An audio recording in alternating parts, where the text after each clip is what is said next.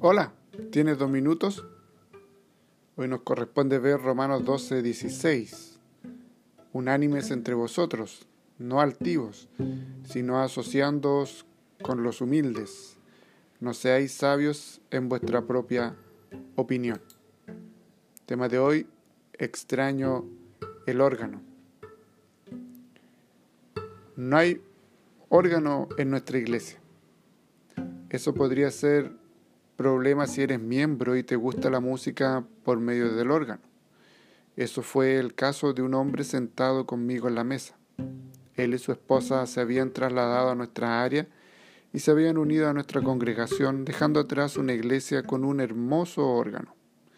Al principio me dijo, no extrañaba el piano, las guitarras y los tambores.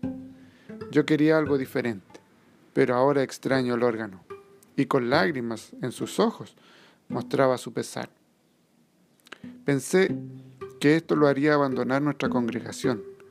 Eso es lo que muchos creyentes hacen cuando están inconformes con su iglesia.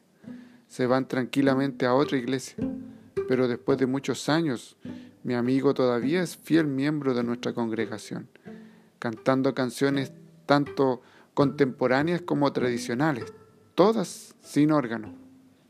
Este hombre ha sido para mí un ejemplo de amor fraternal. Su fidelidad a la familia de la iglesia es un cuadro de devoción sincera a otros. Y es lo mismo que Pablo está enseñando en nuestro texto de hoy. Tú y yo, todos hemos sufrido nuestra cuota de decepciones con el pueblo de Dios. ¿Encuentras que esas decepciones trascienden el amor de Dios? Oremos. Mi Dios, Sé que nos llamas a vivir y amar a todos tus hijos.